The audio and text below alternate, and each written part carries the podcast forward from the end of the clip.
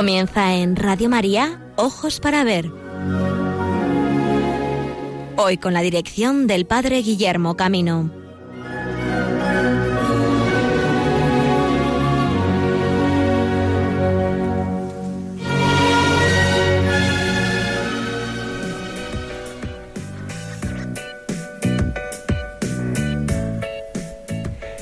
Buenos días amigos y amigas, un saludo desde la provincia de Valladolid, en la ciudad de Valladolid, donde desde hoy el equipo de Ojos para Ver quiere compartir con vosotros una reflexión, un conocimiento y también una apertura de nuestros ojos, Ojos para Ver. Así se llama el título de este programa que quiere acercar a todos nuestros oyentes, a todos los simpatizantes, a todos aquellos que de un modo casual quizá hayáis coincidido en vuestra sintonía con nuestra emisora Radio María, ojos para ver. ¿Qué os proponemos hoy? Pues un viaje diverso en épocas, en la ubicación espacial también para conocer algunas de las iniciativas culturales más interesantes que en el diálogo fe y artes plásticas, evangelizar desde el arte, os queremos proponer. Entre ellos, viajaremos a Madrid, al Museo del Prado, para conocer la exposición a propósito del maestro Mateo también, y en este mismo museo, haremos referencia a la exposición Idea del Arte, que nos propone una reflexión sobre la metacondición y casi diríamos una reflexión sobre la experiencia estética que el arte nos provoca. Viajaremos a Sevilla para seguir hablando de la exposición Murillo y Velázquez y a propósito de este autor, Murillo, de quien estamos celebrando el cuarto centenario de su nacimiento, presentaremos la restauración de una de sus obras más conocidas, la Sagrada Familia del Pajarito. Viajaremos igualmente a Galicia para conocer la primera parte de una interesantísima conferencia que se ha ofrecido sobre la obra del maestro Mateo en la Catedral de Santiago. Sabes que hay en este momento una serie al final del camino que nos presenta una reflexión narrativa, figurativa, bastante imaginativa de lo que fue la construcción de la Catedral de Santiago. Bueno, pues está de moda hablar de Santiago, vamos a hablar no ya de una ficción, sino lo que el análisis histórico en este momento los estudios de arqueología y de historia del arte a propósito de la construcción de la Catedral de Santiago nos ofrecen en torno al periodo en el que va a intervenir el maestro Mateo. Pues bien amigos, no podemos olvidarnos que en este día, fiesta de nuestro continente, fiesta de los santos Cirilo y Metodio, está también la fiesta de un gran santo, San Juan Bautista de la Concepción, que marcó de modo muy explícito las artes plásticas del siglo XVII, y no porque él fuera pintor eh, o escultor, ni siquiera porque sepamos que él dirigiera alguno de los programas iconográficos respecto a la decoración de algún edificio o la construcción de alguna fachada, sino porque sus sermones, y de un modo especial cuando estos pasaron a ser escritos, la difusión de su obra, marcó de modo muy particular la visión de alguna de las escenas neotestamentarias, de la reflexión también de la liturgia manifestada a través del arte. Hablaremos pues de San Juan Bautista de la Concepción en este día de su fiesta y también de la impronta que dejó en la historia del arte. Así pues, bienvenidos después de este panorama rápido a nuestro programa a esta nueva edición de Ojos para ver.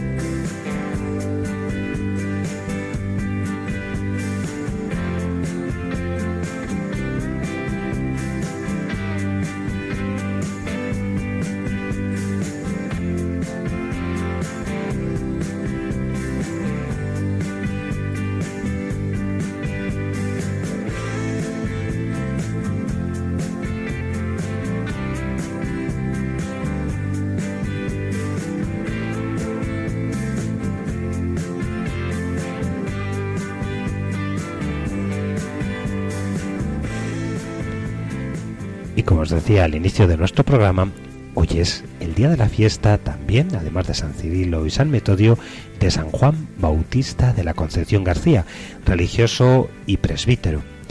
La reforma de la Orden de la Trinidad, la Orden Trinitaria, fue obra de San Juan Bautista de la Concepción, santo nacido en 1561, fallecido en 1613. De hace cuatro años, la Orden de la Trinidad celebró el cuarto centenario de su muerte, redescubriendo, quizá para buena parte del público español, la profunda huella de este santo. Nació en Almodóvar del Campo en 1651, es decir, en el mismo lugar donde unos años antes había nacido San Juan de Ávila y falleció en Córdoba tal día como hoy, 14 de febrero de 1613. Fue canonizado por su santidad el Beato Pablo VI el 25 de mayo de 1975 y propuesto a la Iglesia como un santo de la renovación post-tridentina. Fue en Valdepeñas, provincia de Ciudad Real, donde se estableció la primera comunidad de trinitarios descalzos. Cuando el breve Ad Militantes Ecclesiae de 1599, el Papa Clemente VIII dio validez eclesial a la congregación de los hermanos reformados y descalzos de la Orden de la Santísima Trinidad, instituida para observar con rigor la regla de San Juan de Mata y volver a los orígenes de la fundación.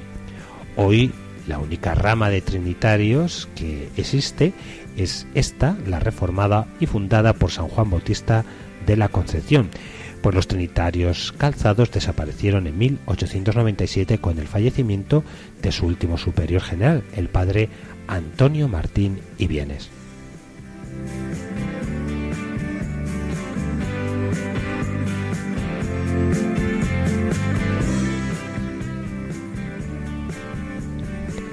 San Juan Bautista de la Concepción fundó 18 conventos de religiosos y uno de religiosas de clausura. Vivió y transmitió a sus hijos un intenso espíritu de caridad, oración, recogimiento, humildad y penitencia, poniendo especial interés en mantener viva la entrega solidaria a los cautivos y a los pobres. La relación de los trinitarios con la Trinidad como centro vital y fuente de la caridad que redime es un tema central en sus vivencias y enseñanzas. Aunque poco conocido en la literatura mística española, San Juan Bautista de la Concepción está entre los grandes escritores místicos españoles del siglo de oro.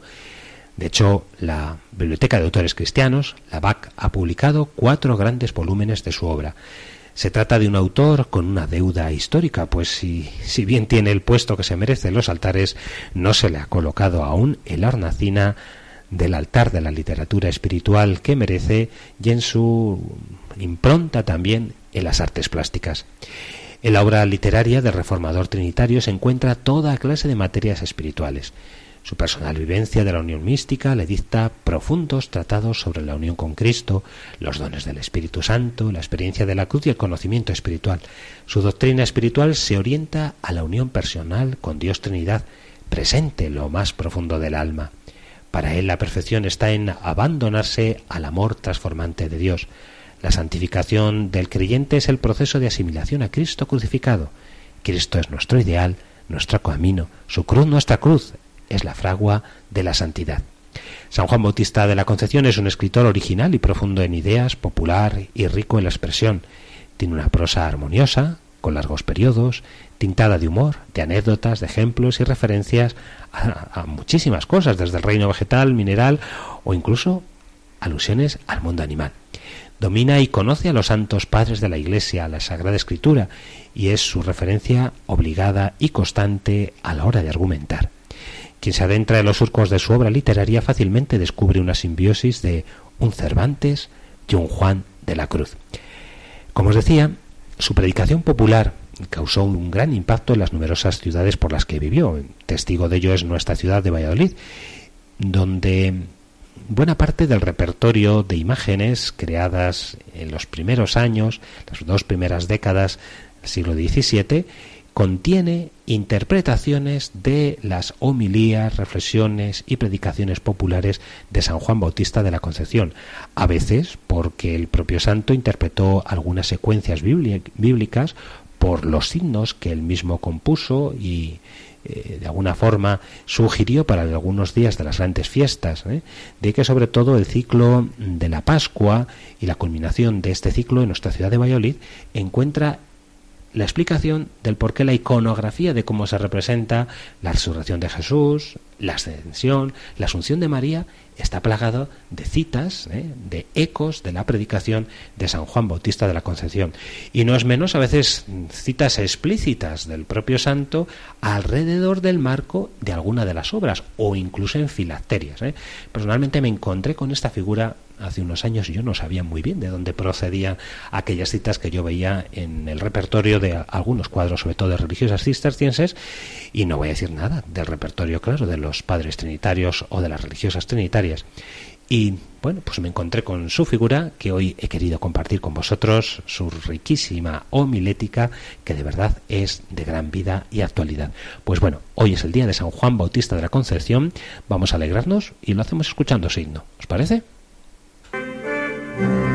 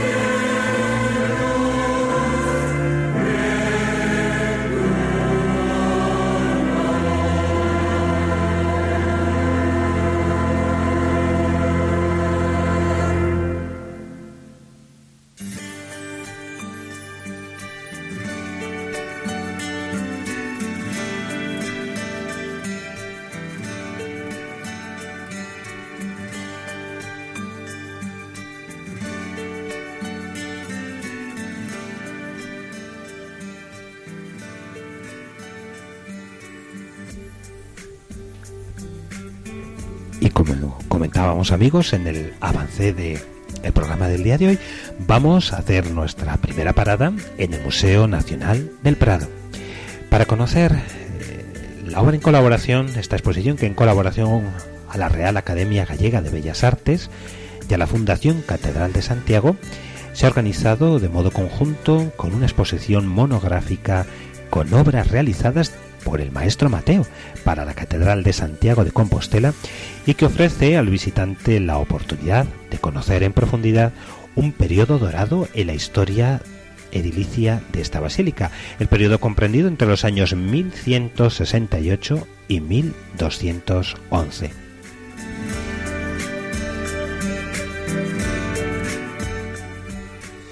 Esta exposición reúne las nueve esculturas conocidas que se conservan de la desaparecida fachada exterior del Pórtico de la Gloria, incluida la recientemente descubierta.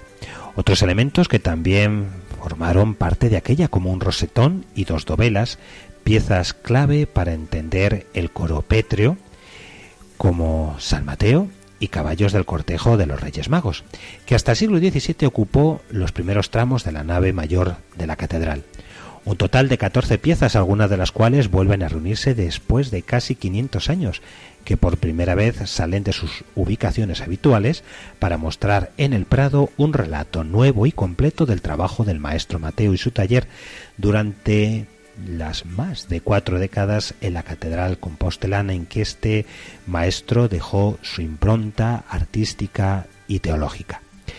Respetando los trabajos realizados durante el obispado de Diego Xialmírez, que de 1101 a 1140 supusieron un gran impulso para el proceso constructivo de la catedral, ya que se consagraron los altares de la girola y la capilla mayor, se construyeron las fachadas del crucero, es decir, la portada de platerías y la portada del paraíso, la portada norte, y se iniciaron las obras de la nave longitudinal del templo. El maestro Mateo acometió la conclusión de la basílica en torno a los años 1168, fecha de concesión de una pensión vitalicia por parte del rey Fernando II de León, documento que puede contemplarse también en esta exposición.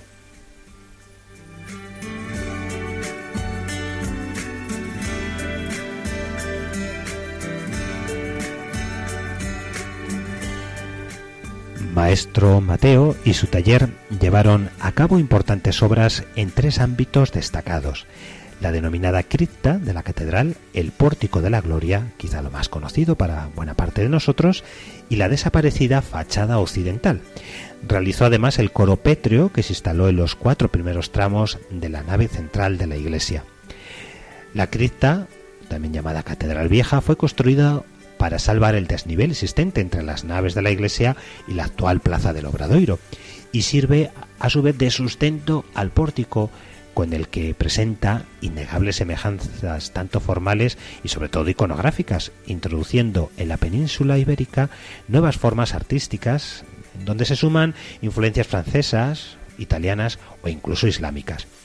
La parte más significativa del proyecto mateano es el Pórtico de la Gloria, una de las grandes obras de la historia del arte europeo en la transición de los siglos XII al XIII, en cuyos dinteles podemos leer la fecha 1 de abril de 1188. Podemos también ver la representación del propio maestro Mateo de su figura, quien quiso dejar constancia de que él había dirigido las obras de la catedral desde sus cimientos. Esta obra se encuentra actualmente, como saben, en proceso de restauración para recuperar la profusa policromía y solucionar los problemas de conservación tanto de la pintura como de el sustento pétreo. Además, el Museo del Prado nos ofrece la oportunidad de acceder a contenidos que contextualizan la muestra a través de unas tabletas que están a disposición del visitante gracias al apoyo de Samsung como colaborador tecnológico de la institución. Pues bien, aunque no son muchas obras, diréis 14, es verdad, aunque también son interesantes las obras de carácter historiográfico, los testimonios historiográficos que acompañan esta exposición, sin duda que la ocasión de reflexionar sobre el maestro Mateo ha supuesto tanto en la Universidad de Santiago como sobre todo en el grupo de especialistas de la obra del maestro Mateo una aportación rica e interesante, una relectura interesante del estado de la cuestión sobre la figura del maestro Mateo. Y vamos a escuchar que sea el propio Ramón Izquierdo, eh, quien ha comisariado esta exposición, el que nos guíe por la misma.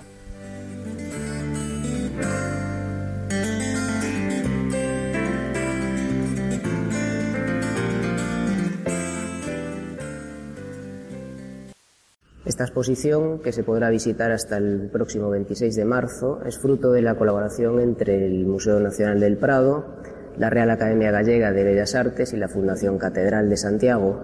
El maestro Mateo es un personaje bastante desconocido a pesar de la relevancia de su obra para la Catedral de Santiago.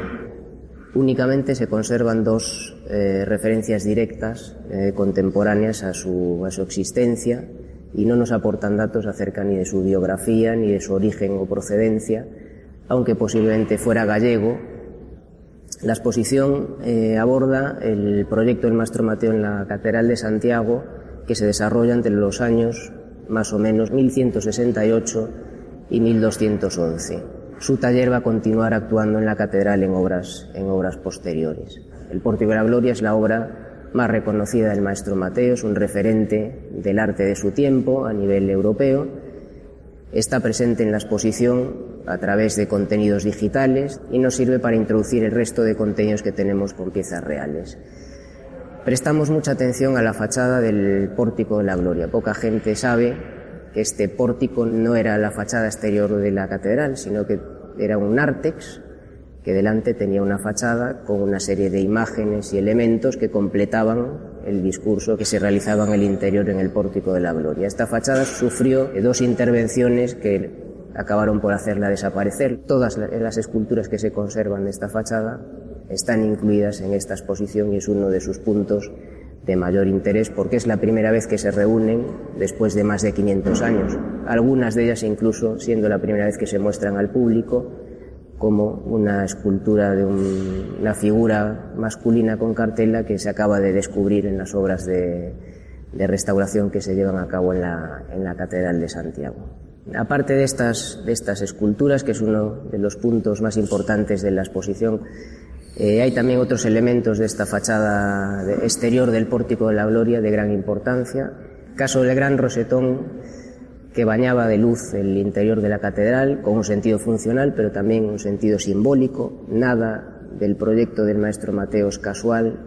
Eh, todo está perfectamente planificado para su proyecto de transformación de, los usos del espacio interior de la catedral, que es realmente el espíritu de su, de su intervención en la basílica, o dos dovelas pertenecientes a una de las puertas laterales que formarían parte, junto con el rosetón, de las obras que se retiran en la segunda gran intervención de esta fachada que tiene lugar en el siglo XVIII, cuando acaba siendo sustituyendo por la actual y mundialmente conocida fachada del Obradoiro, que se asienta sobre la estructura medieval mateana. La siguiente gran intervención de, Mateo en la catedral es el coro pétreo que ocupó los primeros tramos de la nave central de la catedral hasta principios del siglo XVII, en que es sustituido por una nueva sillería ya de madera, tenemos dos importantes piezas en esta exposición. Una de ellas, una delicada imagen de San Mateo, y la otra pertenece a la fachada del trascoro, donde habría una epifanía y a su lado las figuras de los tres caballos del cortejo de los Reyes Magos que abandonan la ciudad de Jerusalén tras entrevistarse con Herodes. Con la construcción del coro se cerrarían las grandes intervenciones del maestro Mateo y su taller. El maestro Mateo es escultor, es arquitecto, es ingeniero, pero ante todo es el director de un gran proyecto que se lleva a cabo en la catedral, de la figura del maestro Mateo y su significación para el arte de Galicia. Eh, va a estar presente incluso hasta época contemporánea, siendo todo un referente para, para el arte gallego. Y como implementación a la información que esta exposición nos presenta. Recordaos que el Museo del Prado ha organizado una serie de visitas eh, o de itinerarios, como ahora también se llama, a la exposición que se puede solicitar a través de la propia web o reservándolo en la propia taquilla del museo. Y casualmente esta semana hay propuesta una conferencia, será este sábado 18 de febrero a las seis y media, que tiene como título Meta, Voz y Visión, el pórtico de la gloria como escenario. La semana que viene, el sábado día 25, también a las seis y media, la exposición y antes del pórtico, Génesis, imagen y escenografía de la Catedral Románica de Santiago Compostela. Para acabar, eh, la última de las eh, conferencias, el sábado 11 de marzo a las seis y media, Misit Me Dominus, apuntes sobre la iconografía jacobea en la Edad Media.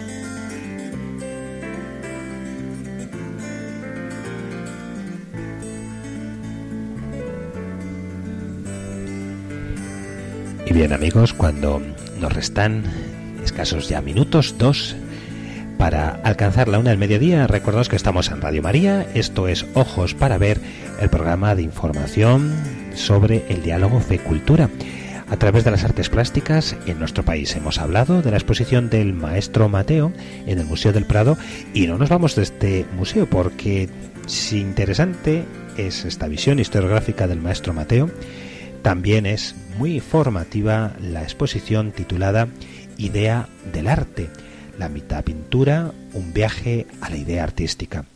Vamos a acercarnos también a esta exposición, veréis muy variada en sus contenidos que espero que os resulte de gran interés.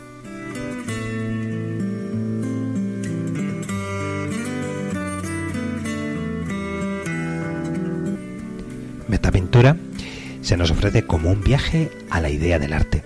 El Museo del Prado propone un nuevo acercamiento a sus colecciones con esta exposición Metapintura, una muestra que se inscribe en la serie de exposiciones que comenzó ya en el año 2010 con Rubens, continuó con Belleza Encerrada 2013, en el 2014 con Goya en Madrid, para ofrecer al visitante la oportunidad de reflexionar sobre la propia colección y contemplar las obras articuladas en un contexto inédito abierto a nuevas lecturas. Metapintura sugiere un viaje que comienza con los relatos mitológicos y religiosos sobre los orígenes de la actividad artística en los albores de la Edad Moderna y finaliza en 1819, año de la creación del Museo del Prado, para celebrar así también el 197 aniversario de esta institución, concebida como templo de las artes y que supuso a comienzos del siglo XIX la entronización de estas como materia útil a la sociedad. Una exposición que pretende hacer reflexionar al visitante sobre dos fenómenos complementarios. Por un lado, el hecho de que durante los siglos XVI, XVII y XVIII no existía una concepción de la historia en términos nacionales, sino un concepto mucho más amplio de la historia del arte, como lenguaje universal que no conocía fronteras. Prueba de ello son las obras de pintores españoles, italianos y flamencos en las que se rinde tributo explícito a Tiziano, de quien vamos a hablar en breve, y que pueden verse en esta exposición. Por otro lado, y a través de la presencia de jovellanos y de los primeros escritos españoles modernos sobre la historia del arte la muestra, el visitante puede entender cómo a finales del siglo XVIII nace una concepción moderna de la historia del arte ligada a la historia nacional.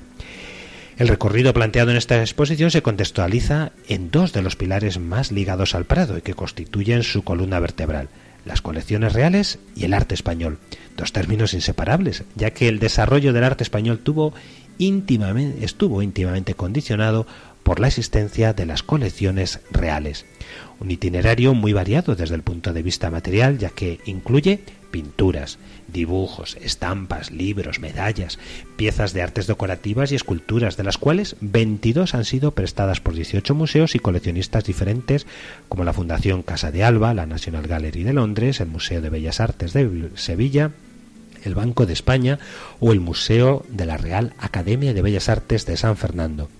En conjunto, 137 obras que hacen alusión al arte o a las imágenes porque representan artistas, lo podemos ver en los autorretratos de Tiziano, Murillo, Bernini o Goya, porque incluyen otras pinturas o esculturas como San Benito destruyendo los ídolos de Ricci o Palas de de Rubens, o porque abordan alguna cuestión relacionada con la definición del arte y su historia, como el libro de José García Hidalgo Principios para estudiar el nobilísimo y real arte de la pintura, o el retrato de Jovellanos obra de Goya. Como tal viaje, se la muestra se divide en etapas. 15 etapas que hablan de la relación entre el arte, el artista y la sociedad, y cada una de las cuales aborda un asunto específico. Los poderes atribuidos a la imagen religiosa, el papel desempeñado por el cuadro dentro del cuadro, el intento de los artistas por romper el espacio pictórico y prorrogarlo hacia el, del espectador, los orígenes y el funcionamiento de la idea de la tradición artística, los retratos y autorretratos de artistas, los lugares de la creación o del coleccionismo artístico, el origen del concepto moderno de la historia del arte, la subjetividad que irrumpe en los autorretratos desde la ilustración o la importancia que en el debate artístico moderno tuvieron los conceptos de amor, muerte y fama. Además, en esta exposición el Museo del Prado rinde homenaje a Cervantes, en este ya cumplido cuarto centenario de su fallecimiento, ya que reserva un espacio al Quijote como hito universal de la literatura autorreferencial, poniéndole en relación con las meninas.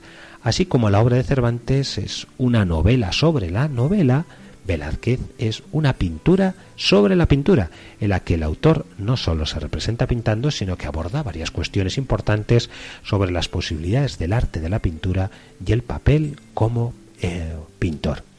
Pues bien, eh, hecha esta introducción, vamos a, a escuchar al comisario don Javier Portus, jefe de conservación de pintura española hasta 1700 del Museo Nacional del Prado, que nos presenta el significado de esta exposición.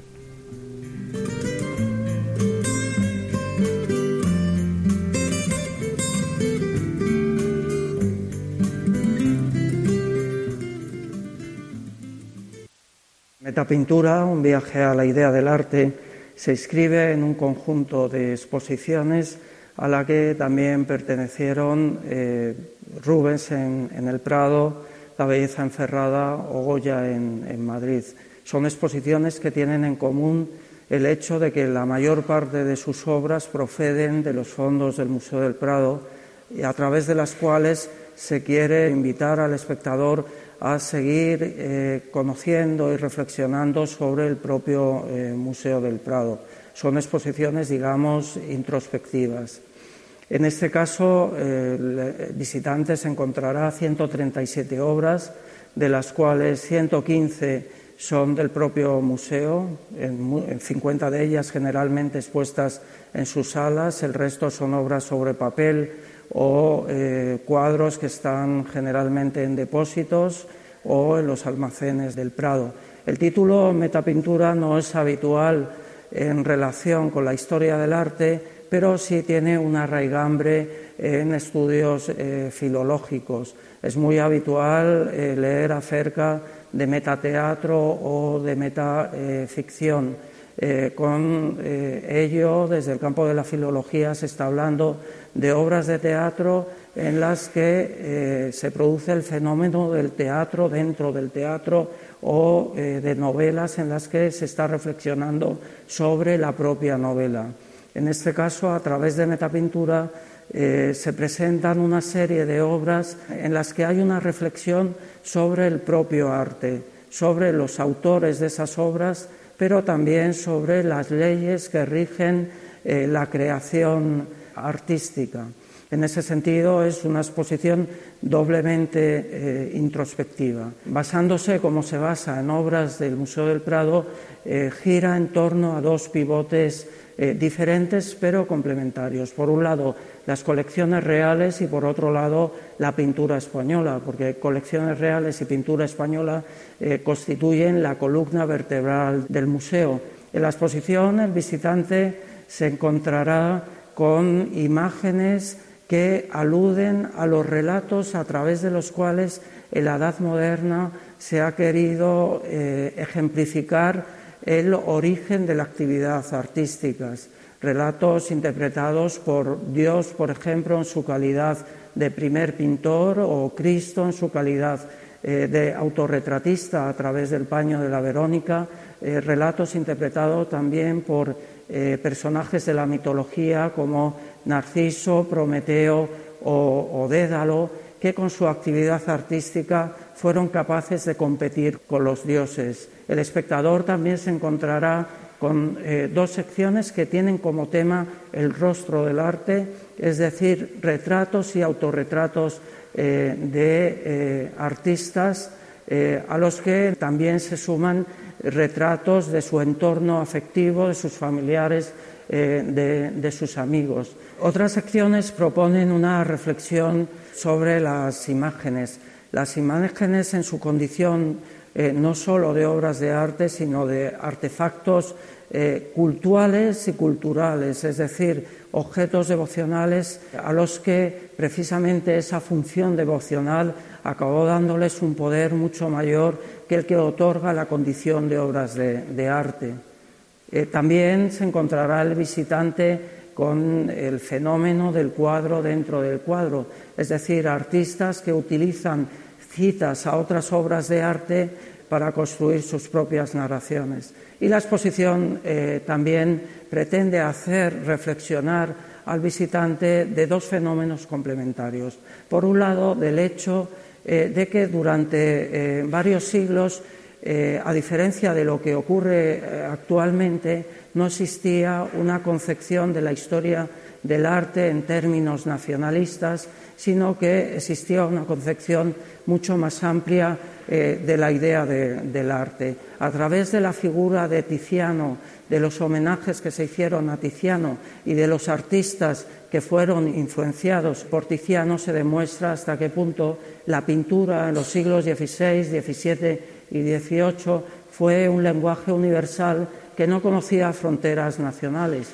Pero en otra sección, a través de la presencia de, de jovellanos y de los primeros escritos españoles modernos sobre historia del arte, también el visitante entenderá cómo durante el siglo XVIII, cuando nace una concepción moderna de la historia del arte, eh, se trata de una concepción ligada al concepto de historia nacional. La exposición acaba en 1819 porque ese es el año de la fundación del Museo del Prado. El Museo del Prado estaba alojado en uno de los edificios más imponentes de la ciudad, lo que significaba la irrupción y la consagración de la idea de historia del arte y sobre todo de la idea del pasado artístico nacional en el espacio, en el horizonte ciudadano. A partir de allí las relaciones entre el artista, su público, el arte y la sociedad inician un cambio radical y señalan un camino en el que todavía seguimos transitando.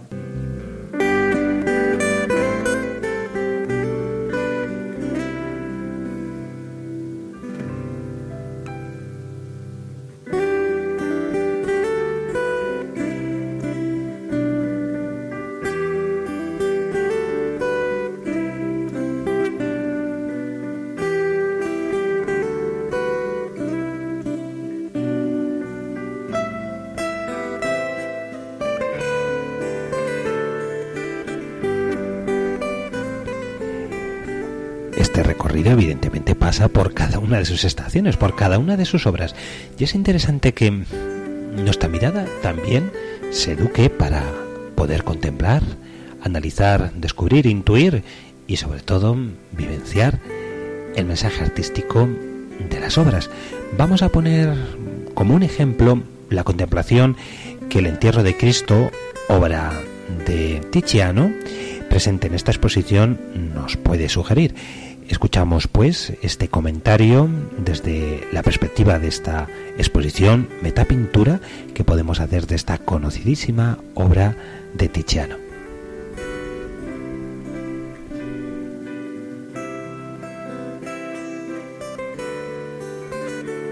El entierro de Cristo, una obra que hace Tiziano en los últimos años de, su vida. En la exposición se incluye en la sección la pintura como, signo. En ella vemos eh, a Cristo siendo enterrado y quien le recoge eh, por las axilas es Nicodemo, pero no es cualquier Nicodemo, es Tiziano que toma la personalidad de, Nicodemo. A su vez, eh, Nicodemo no fue un simple testigo de la muerte de Cristo, sino que la tradición le hizo escultor y de hecho algunas de las esculturas más importantes y más devotas en Italia o en España se atribuyen a, la mano de, Nicodemo. En esta obra no solo llama la atención esa presencia de su autor, de Tiziano, en forma de Nicodemo, sino el sepulcro en el que está siendo enterrado Cristo, en el que vemos dos escenas, dos relieves. Por un lado vemos la expulsión de Adán del paraíso y por otro lado vemos el sacrificio de, Isaac. Ambas hacen referencia a la escena principal eh, del, cuadro. La expulsión del paraíso porque fue debido al pecado original por lo que eh, Jesús tuvo que sacrificarse en la, cruz.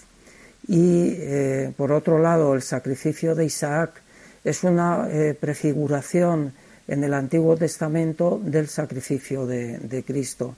De manera que estas escenas, eh, para, lo que, para lo que sirven o para lo que servían sobre todo al, espectador contemporáneo, es para completar el significado de la escena principal.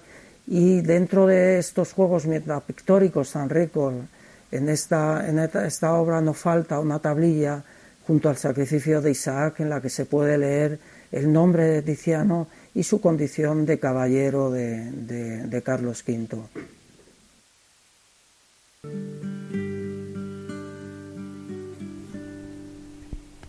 Bien, el ejemplo que hemos podido intuir, os invito a que lo podáis hacer, bueno, pues conociendo esta imagen a través de cualquiera de su presencia en la web, pero invitaros de un modo especial a que podáis conocer esta exposición y atención porque ya solo nos restan 15 días.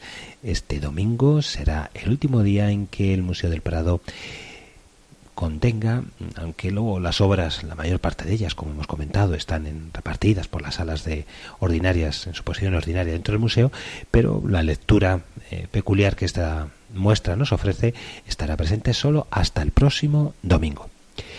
Y llegados a este punto nos vamos de Madrid, vamos ahora hacia el norte de España, en este caso hasta la diócesis de Bilbao, para conocer la nueva sala que el Museo Diocesano de Bilbao ha dedicado a la platería, la platería de un modo especial sacra, bajo el título el taller de Eloy, no el taller de San Eloy, aunque es verdad que San Eloy es el patrono de los plateros.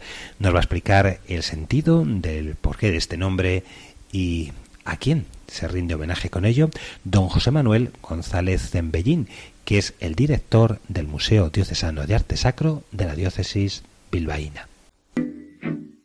El taller del platero, ¿por qué? Pues porque lo que queríamos era, estamos en la sala de orfebrería, tanto a este lado como, como al otro lado de ese panel.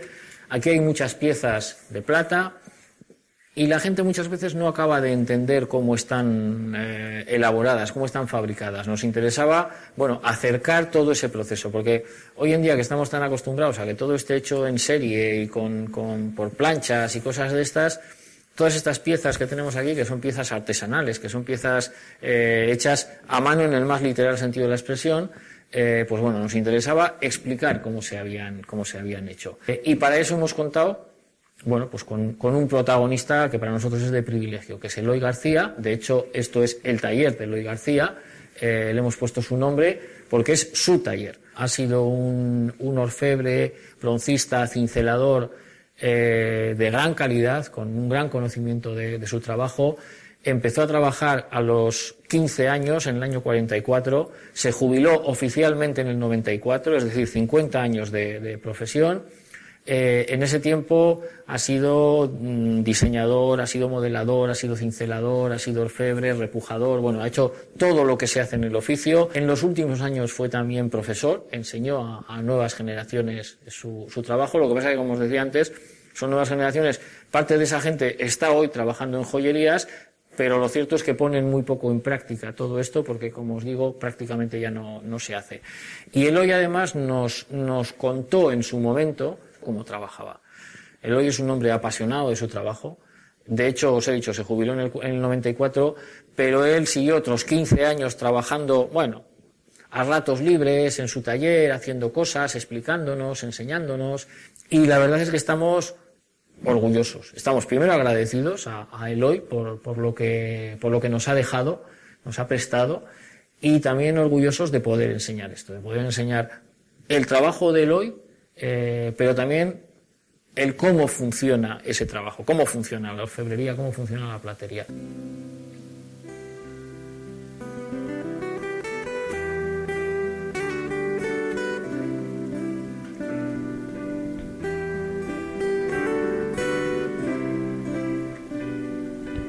Y después de este paso por la diócesis de Bilbao y de su museo diocesano, nos trasladamos a Sevilla, cuna de Velázquez y de Murillo, de quien estamos celebrando el cuarto centenario de su nacimiento. Hemos comentado en las dos ediciones anteriores este programa eh, la magnífica exposición que mm, en la casa de los venerables, en la residencia de los antiguos sacerdotes venerables de la ciudad, actualmente sede de la Fundación Focus Abengoa, viene presentándose desde el pasado mes de noviembre la exposición Murillo y Velázquez. Vamos a centrarnos hoy en una primera presentación de la figura de Murillo, a quien iremos desglosando de modo singular en este año. Vamos a hacer un reportaje sobre la figura e impronta de este artista y vamos a comentar una de sus obras recientemente restaurada, la conocidísima Sagrada Familia del Pajarito.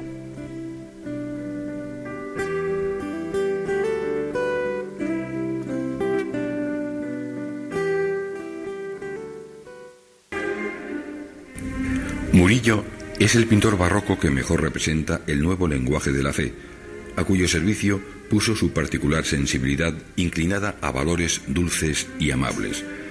Con una facilidad portentosa, creó una pintura serena y apacible como su propio carácter, en la que priman el equilibrio compositivo y expresivo y la delicadeza y el candor de sus modelos, nunca conmovidos por sentimientos extremos. Murillo nació en Sevilla, donde pasó la mayor parte de su vida, en 1617, posiblemente en los últimos días del año, ya que fue bautizado el 1 de enero de 1618 en la iglesia de la Magdalena. La situación económica de la familia era bastante aceptable y el futuro pintor se criaría sin estrecheces. Pero en cuestión de un año fallecen el padre y la madre, por lo que el joven Bartolomé pasará al cuidado de su hermana Ana. Murillo inicia su aprendizaje artístico con Juan del Castillo, en cuyo taller permanecerá cinco años. Los primeros cuadros de Murillo están muy influidos por el estilo del maestro, como se puede apreciar en la Virgen del Rosario con Santo Domingo. En 1645, Murillo recibe su primer encargo de importancia. Se trata de la serie de trece lienzos para el claustro chico del convento de San Francisco en Sevilla. En estas obras muestra una notable influencia de Van Dyck, Tiziano y Rubens, lo que hace pensar a algunos en un posible viaje a Madrid, aunque no existe base documental para apoyar esta teoría. Este año de 1645 será de gran importancia para el artista, porque se casa el 26 de febrero. La elegida se llama Beatriz Cabrera y Villalobos, joven sevillana de 22 años. En los 18 años que duró el matrimonio, tuvieron una amplia descendencia, un total de nueve hijos. El éxito alcanzado con la serie del claustro chico, al aportar un estilo más novedoso que los veteranos Herrera de Viejo o Zurbarán, motivará el aumento del número de encargos. Por ello, en 1646 ingresa en su taller un joven aprendiz al tiempo que debe buscar una casa más amplia para organizar un taller. La crisis económica que vive Sevilla en 1650 no impide que los encargos continúen a buen ritmo, siendo uno de los más importantes el enorme lienzo de la Inmaculada Concepción para la iglesia de los franciscanos, llamada La Grande por su tamaño. En 1658 se traslada a Madrid, donde es muy probable que conociese a Velázquez, quien le pondría en contacto con las colecciones reales, interesándose por la pintura flamenca y veneciana. A finales de año, Murillo está de nuevo en Sevilla. Los numerosos encargos que recibía le permitían disfrutar de una saneada economía, complementando estos ingresos con las rentas de sus propiedades urbanas en Sevilla y las de su mujer en el pueblo de Pilas. Tenía tres aprendices en el taller y una esclava que colaboraba en las tareas del hogar. El 11 de enero de 1660 funda una academia de dibujo en Sevilla, en colaboración con Francisco de Herrera el Mozo, compartiendo la presidencia ambos artistas durante el primer año de funcionamiento. El periodo más fecundo de Murillo se inicia en 1665 con el encargo de los lienzos para Santa María la Blanca, con los que consiguió aumentar su fama y recibir un amplio número de encargos, las pinturas del retablo mayor y las capillas laterales de la iglesia de los capuchinos de Sevilla y las pinturas de la sala capitular de la catedral sevillana. Ese mismo año de 1665, Murillo ingresa en la Cofradía de la Santa Caridad, lo que le permitió realizar uno de sus trabajos más interesantes. La decoración del templo del Hospital de la Caridad de Sevilla, encargo realizado por don Miguel de Mañara, un gran amigo del artista. La fama alcanzada por Murillo se extenderá por todo el país, llegando a la corte madrileña donde, según cuenta Palomino, el propio rey Carlos II invitó a Murillo a asentarse en Madrid. El artista rechazó el ofrecimiento alegando razones de edad. En 1681, Murillo aparece documentado en su nueva residencia de la parroquia de Santa Cruz. Allí recibió el último encargo, las pinturas para el retablo de la iglesia del convento capuchino de Santa Catalina de Cádiz, cuando trabajaba en este encargo, sufrió una caída al estar pintando las partes superiores del cuadro principal. A consecuencia de la caída, algunos meses más tarde, falleció el 3 de abril de 1682 de manera repentina, ya que no llegó a acabar de dictar su testamento. Según su primer biógrafo, Sandrart, en el entierro de Murillo hubo una gran concurrencia de público y el féretro fue portado por dos marqueses y cuatro caballeros. Dos elementos clave en la obra de Murillo serán la luz y el color. En sus primeros trabajos emplea una luz uniforme, sin apenas recurrir a los contrastes. Este estilo cambia en la década de 1640, cuando trabaja en el claustro de San Francisco, donde se aprecia un marcado acento tenebrista muy influenciado por Zurbarán y Rivera. Este estilo se mantendrá hasta 1655, momento en el que Murillo asimila la manera de trabajar de Herrera el Mozo, con sus transparencias y juegos de contraluces tomados de Van Dyck, Rubens y la escuela veneciana. Otra de las características de este nuevo estilo será el empleo de sutiles gradaciones lumínicas con las que consigue crear una sensacional perspectiva aérea, acompañada del empleo de tonalidades transparentes y efectos luminosos resplandecientes. El empleo de una pincelada suelta y ligera define claramente esta etapa. Las obras de Murillo alcanzaron gran popularidad y durante el romanticismo se hicieron numerosas copias que fueron vendidas como auténticos murillos a los extranjeros que visitaban España. Pues hasta aquí esta presentación del genio de la pintura barroca española, Bartolomé Esteban Murillo. Y vamos a acabar nuestro programa conociendo el estado de una de sus obras más representativas, la Sagrada Familia del Pajarito. Doña María Álvarez Garcillán, restauradora, nos presenta la tarea de restauración que se ha llevado a cabo en los últimos meses, se llevó a cabo en los últimos meses de 2016 para la puesta a punto y de la participación de esta obra en la exposición Murillo y Velázquez, como hemos comentado, en el Hospital de Venerables de la ciudad de Sevilla. La Sagrada Familia del Pajarito es un cuadro de Murillo que sorprende por su mal estado de conservación antes de esta última restauración. Haciendo estudios y sobre todo mucha, mucha observación óptica, veía que el cuadro estaba demasiado plano. Esa textura que tienen que tener los cuadros de esa época y sobre todo la textura y la calidad que tiene que tener un cuadro de Murillo, no la tenía. Parecía una copia de, sí mismo, parecía un cuadro replicado. Era muy liso, con un craquelado demasiado abierto y además muy marcado, como si fuera una cerámica en la que el, craquelado se marca mucho. Y eso no corresponde a ninguna de las fases de Murillo en su técnica ni en su estilo. Por lo tanto, ahí le pasaba algo. Porque normalmente, cuando conoces los avatares y conoces qué le ha pasado al cuadro, puedes comprender porque está así y, por tanto, hacer una restauración que de verdad se adecue a su estado de conservación y a su deterioro. Lo adquirió Isabel de Farnesio en Sevilla y se lo llevó al Palacio de la Granja de San Ildefonso y posteriormente vino a Madrid al Palacio de Buenavista y luego Carlos III lo lleva ya al Palacio del Buen Retiro.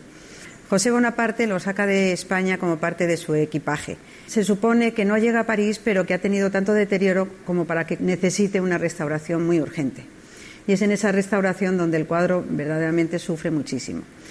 Lo han sometido a lo que se llama un traslado de soporte, es un traslado de lienzo a lienzo. Por lo tanto, hoy en día nos encontramos con que este cuadro no tiene su tela original, pero tiene una gasa y dos telas de rentelado. Después de todos eh, los estudios técnicos y de todas las investigaciones que hicimos, lo que vimos es que realmente lo que necesitaba el cuadro era una retirada de todos los barnices superpuestos que hacían que la pintura prácticamente se viera con otro tono. Entonces empezó una limpieza paulatina, una retirada de barnices, sobre todo de los más recientes, que algunos de ellos eran a la cera y dejaban la pintura muy opaca. Eh, esas primeras retiradas de barnices nos permitió ver que el cuadro necesitaba una limpieza más a fondo, eliminando ya muchísimos repintes que habían ido acumulándose a lo largo del tiempo y sobre todo desde que se realizara en Francia su restauración. Esa eliminación de barnices nos permitió recuperar una pintura original todavía muy completa de Murillo a pesar de todas las lagunas que tenía. Esas lagunas fueron tratadas con un estuco que en muchos de los casos se hizo con textura para poder tener una, superficie irregular que hiciera que la reintegración después pasara desapercibida. La reintegración se hizo muy minuciosa, con un puntillismo fino para que no se viera, porque no hay nada peor que una reintegración que llama más la atención que el propio cuadro.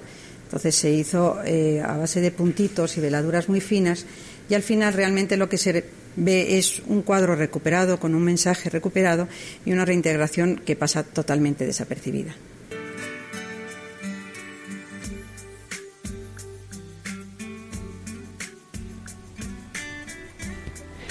Amigos, cuando estamos a punto ya de superar la 1 y 25 del mediodía, os agradecemos vuestro seguimiento y atención a esta edición de Ojos para Ver en Radio María. Que viváis un día lleno de gozo. Eh, algunos le llaman San Valentín, para nosotros, ¿verdad? San Cirilo y San Metodio, evangelizadores de este continente, patronos de nuestra Europa, en este suelo, nuestro, España, también San Juan Bautista de la Concepción, predicador, hombre de palabra y de fuego, encendido en sus labios y en su ejemplo de vida. Que paséis una feliz jornada. Un saludo desde Valladolid del Padre Guillermo Camino.